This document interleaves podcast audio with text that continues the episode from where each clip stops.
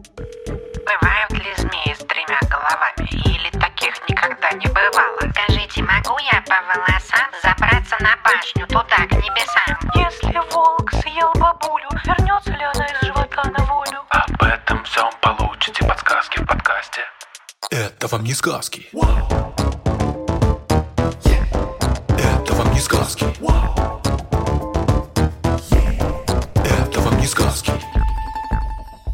Всем привет! Это подкаст «Это вам не сказки». Я Тата Зарубина. И тут есть еще Степа Калитеевский. Привет-привет. И мы вместе со Степой отвечаем на разные сказочные и не только вопросы. И сегодня у нас как раз не сказочный вопрос, а вопрос по мультику. Расскажи, Степ, в чем у нас там дело? Вопрос звучит так. Бывают ли животные, как тук-тук из мультфильма «Рая» и «Последний дракон»? Внимание! Этот вопрос нам присылали три раза. Хотя кажется, что мультик не такой уж и популярный. Нет, вот кажется как раз наоборот. Он э, в этом году был очень популярным, и, видимо, именно поэтому про него столько вопросов. Круто. Давай для тех, кто все-таки с ним еще не знаком, коротко расскажем, в чем там дело и почему все спрашивают про Тук-Тука. В мультфильме «Рая и последний дракон» есть э, магическая страна Кумандра. В этой стране жили драконы. Жили они спокойно, никого не трогали. И вдруг на землю выползли создания хаоса, которые стали уничтожать все, что только можно уничтожить. И эти драконы стали с ними сражаться. В итоге они изгнали их из этого мира, но, к сожалению, сами они превратились в камень. И вот дочь вождя одного из пяти племен, которые находились в этой стране, решила возродить драконов. Для этого ей нужно было отправиться в большое путешествие и у всех пяти племен забрать по осколку так называемого сердца дракона. Чтобы провернуть такое огромное путешествие по всей стране, Рая, конечно же, взяла с собой транспорт. И этот транспорт являлся ее домашним животным по имени Тук-Тук. Рая использовала своего питомца как э, моноколесо, путешествуя на нем по всей стране. Мы сейчас со Степой посмотрим оттуда одну маленькую сцену и попытаемся описать это существо для наших слушателей, для тех, кто еще, возможно, плохо его себя представляет.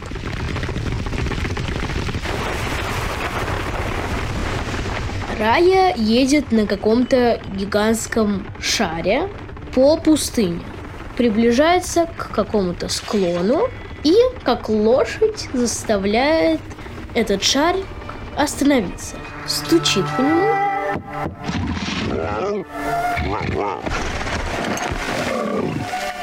И появляется э, рожица этого шарика. Шара. Этот шар просто гигантский, он в несколько раз больше, чем Рая. Этот шарик, который теперь уже не шарик, похож на огромный гибрид броненосца и бурундучка. Куда ты несносная насекомая? Эй, приятель, брось играть! Сосредоточься! Тук-тук! Вот умница.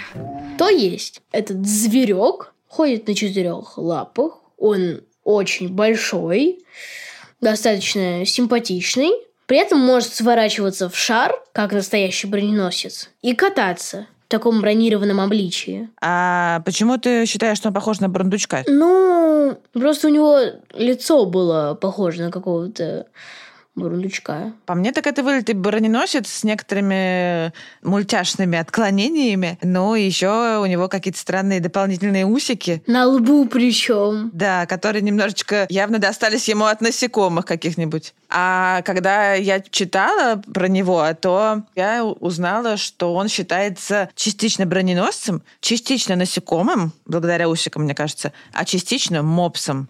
Прикинь? Каким мопсом? Что? Почему мопс? Я не, тоже не поняла этого совершенно. У мопсов морда совсем приплюснутая. Создатели Рая и Последнего Дракона. Какой мопс? Вы о чем? Ну, в общем, я, тем не менее, считаю, что э, на самом деле он э, немножко странненький, но броненосец. Поэтому, мне кажется, мы сегодня будем в основном разговаривать про броненосцев. Я вот только не помню, Что там у него с хвостом? У тук-тука? А, у него, мне кажется, нет хвоста.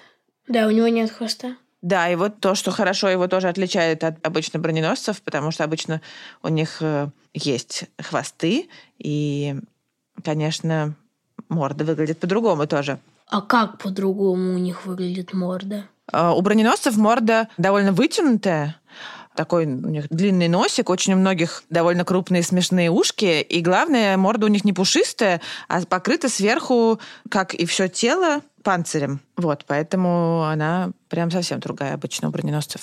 Ясно. И мне кажется, что у броненосцев мордочка посимпатичнее.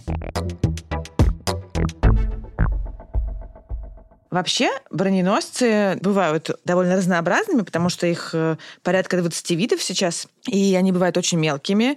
Самый мелкий — это плащеносный броненосец. Он э, всего, может быть, около 15 сантиметров в длину.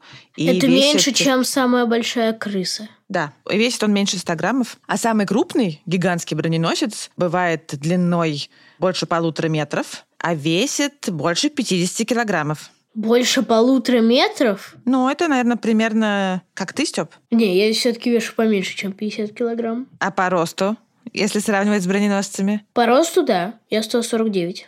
То есть ты более, Худенький. более худенький, но ростом можешь сравниться с гигантским броненосцем. Гениально.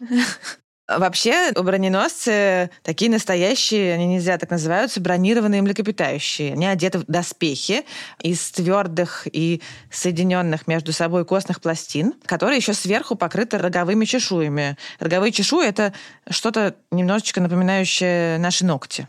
У броненосцев панцирь не сплошной, он э, во-первых, состоит из отдельных пластин, а во-вторых, он покрывает э, тело только сверху. э, Как и, у тук-тука. как и у тук-тука. Также в такие же доспехи упакован довольно длинный и мощный броненосичий хвост. И голова тоже покрыта такими щитками. Поэтому это такая вот такая вот у них броня. Возможно, немножечко можно их сравнить с черепахами. Как ты думаешь, для чего она нужна, кстати? Ну, возможно, чтобы защищаться от каких-нибудь злобных хищников.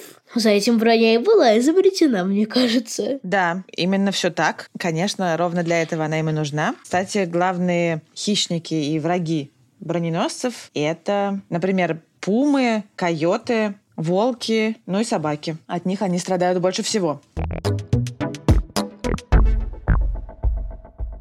Вообще-то это может показаться достаточно удивительным, но броненосцы, как и тук-тук, могут сворачиваться в шарик. Мне даже показывали видео, как броненосец это делает. Он, кстати, делает это очень быстро.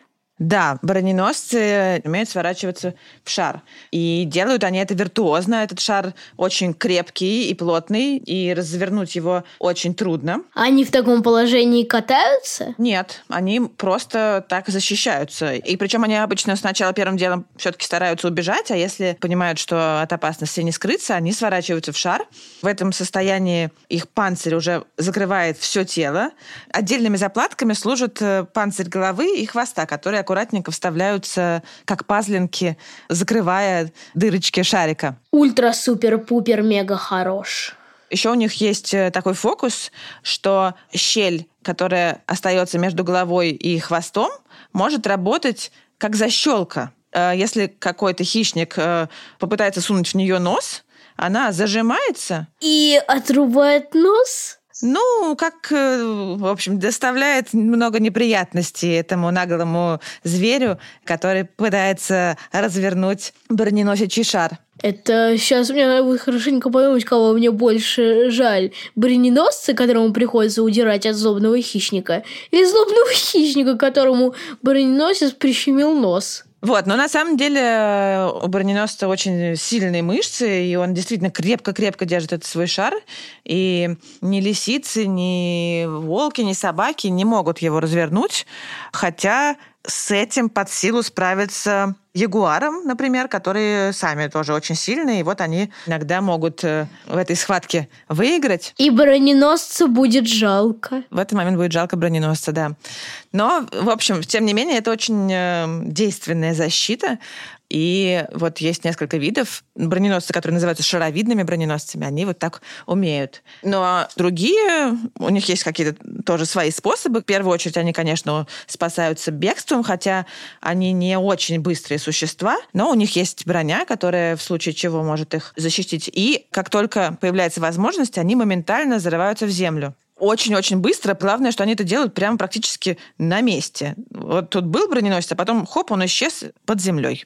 Это тоже выглядит э, практически как волшебство. Но все-таки закопаться моментально они могут, если они находятся на каком-то мягком, мягкой земле и мягком грунте. А если грунт твердый и закопаться э, быстро не получается, они просто прижимаются всем телом к земле, так чтобы края панциря плотно касались земли, и тоже таким образом они защищают мягкую часть тела, и мелкие хищники их так не смогут съесть. Оно от крупных, к сожалению, так не защитится, конечно. То есть кататься на броненосцах нельзя, потому что они сами не катаются. Получается, что так. Кататься на броненосцах действительно нельзя, потому что когда они в состоянии шара, они не умеют двигаться. Но иногда, наверное, их можно было бы использовать как классный транспорт, потому что некоторые броненосцы умеют э, у них есть еще один э, фантастический способ защиты от э, всяких неприятностей. Они умеют высоко с места прыгать. А высоко это типа насколько? Честно сказать, я не, не могу назвать цифру. Просто это смешно, что вот стоит такой маленький броненосец, и вдруг он э, резко распрямляется все свои четыре лапы и вертикально подпрыгивает вверх. Уи! Обычно, конечно, хищник оказывается в недоумении от такого странного поведения, а броненосец э, таким образом спасается. Но на самом деле для них часто это бывает проблемой, потому что из-за этого, а, из-за этой своей привычки они часто гибнут на дорогах. Например, если броненосец переходит дорогу, и вдруг он э, видит машину, считает, что надо подпрыгнуть вверх, и, в общем, и машина... Сбивает броненосца. Налетает на броненосца, да. Помянем. Тат, вот у нас броненосец точно не живет. А где он живет? Да, у нас броненосец не живет, э, и у нас его можно разве что в зоопарках увидеть. Броненосцы живут в Южной Америке. Там они обитают обычно в каких-то довольно открытых ландшафтах и ведут ночной образ жизни и живут обычно поодиночке. Днем они предпочитают э, отсиживаться под землей. Броненосцы роют свои норы и также зарываются в случае чего когтями. У них очень мощные когти. Когда они роют, у них получается такой узкий коридор, ровно шириной с тела этого самого броненосца. В норах же рождаются маленькие броненосцы, кстати, по-моему, тук-тук там тоже был маленький, да, в мультике? Да, сначала Рая вообще могла его на плече носить. А потом стал тук-тук ее на спине носить. Время меняется. Ну вот я просто спрашиваю, потому что у новорожденных броненосцев, которые как раз тоже обычно рождаются в норах, их панцирь, он мягкий и затвердевает через несколько недель после того, как они родились. Хотя броненосцы рождаются зрячими и ходячими. Ну, значит, они могли спокойно повстречать друг друга, и Тук-Тук мог стать животным рая. Да, ты прав. Думаю, что они могли бы подружиться. Степ, а чем там в мультике питался Тук-Тук? Там есть это понятно как-то или ничего не понятно про это? Сначала он пытался съесть какие-то канапе, потом он ел какие-то пельмешки. В общем, из человеческой еды отказывался он только от острой. И я его понимаю. Тоже не люблю острую еду. Нравы у него человеческие. А вот броненосцы в основном питаются насекомыми и всякими другими беспозвоночными, а некоторые более всеядные питаются чем-то, ну, какая-то у них более разнообразная пища, а другие, наоборот, специализируются на муравьях и термитах и питаются исключительно ими. Кстати, у броненосцев э, довольно плохое зрение, и охотятся они главным образом при помощи обоняния. И добывать насекомых, и особенно вот э, термитов и муравьев, им помогают их очень мощные лапы с длинными, тоже крепкими когтями. И их э, длинная, вытянутая в трубочку морда, о которой мы с тобой вначале говорили. И тоже длинный и клейкий язык которым они свою добычу собирают. В любом случае, в основном э, броненосцы выкапывают свою добычу э, из земли или собирают ее на земле. И, как мы уже поняли, они в принципе, очень э, они привязаны к земле и роют норы. Но есть даже броненосцы, которые перешли к подземному образу жизни. Они почти все время проводят под землей. Это плащеносные броненосцы. Они, в общем, ведут практически кротовий образ жизни. Неплохо. Теперь у кротов есть серьезные конкуренты. Компании Нор. Вообще броненосцы — родственники муравьедов и ленивцев, и вместе с ними они жители Южной Америки в основном. По крайней мере, это их историческая родина. Южная Америка отделилась от других континентов примерно 100 миллионов лет назад. И э, ее жители все это время существовали в изоляции, то есть не смешивались с обитателями других континентов. И поэтому фауна, то есть животный мир Южной Америки, очень особенный. Там появилось очень много необычных для нас и непривычных нам животных, которых нигде в другом месте не встретишь. Вот, например, как мы уже поговорили, муравьеды, броненосцы, ленивцы, они встречаются только там. Но примерно 3 миллиона лет назад появился Панамский перешейк. Ты знаешь, что такое Панамский перешейк? Нет. Ну, это такая полоска суши, которая соединяет Южную и Северную Америку. Если ты представишь себе карту, то они немножечко соединены. Этот регион называется Центральной Америкой. Ну, в принципе, логично. До этого его не было.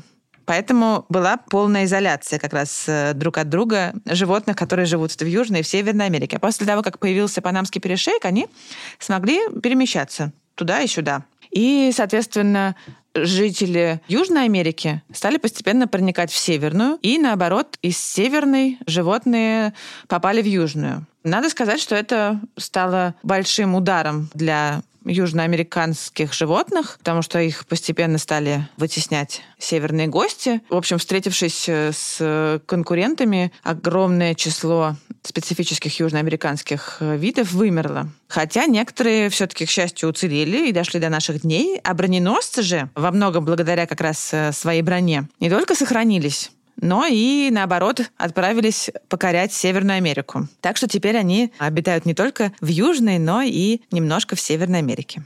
Вот. Классно. А Рая разве в Америке живет? Рая, кажется, живет где-то в Юго-Восточной Азии, и я могу только предположить, что Тук-Тук, если мы считаем, что он броненосец, вообще-то он, например, родился в неволе, может быть, и, или его поймали в Америке и привезли ей, не знаю. Но в природе броненосцы там не живут. Значит, его вывезли. С вывозом броненосцев нужно быть и отловом броненосцев нужно быть осторожным, потому что они в основном, большая часть видов занесена в Красную книгу, как виды, находящиеся под угрозой. Вообще, броненосцам, несмотря на то, что они бронированные, много что угрожает, и кроме хищников и столкновения с автомобилями, жители Южной Америки э, на них примерно всегда охотились из-за мяса, например, которое считалось деликатесом, и из-за панциря, из которого они делали и продолжают делать разные поделки, музыкальные инструменты, и какие-то декоративные корзинки, и, в общем, всякие штуки. А сейчас э, на них тоже охотятся. И, кроме того, броненосцев э, не очень любят местные пастухи и фермеры, потому что они роют свои норы, и в эти ямы проваливаются э, и ломают ноги э, коровы и лошади, и, в общем, броненосцев за это недолюбливают. Коров и лошадей жалко. Броненосцев тоже.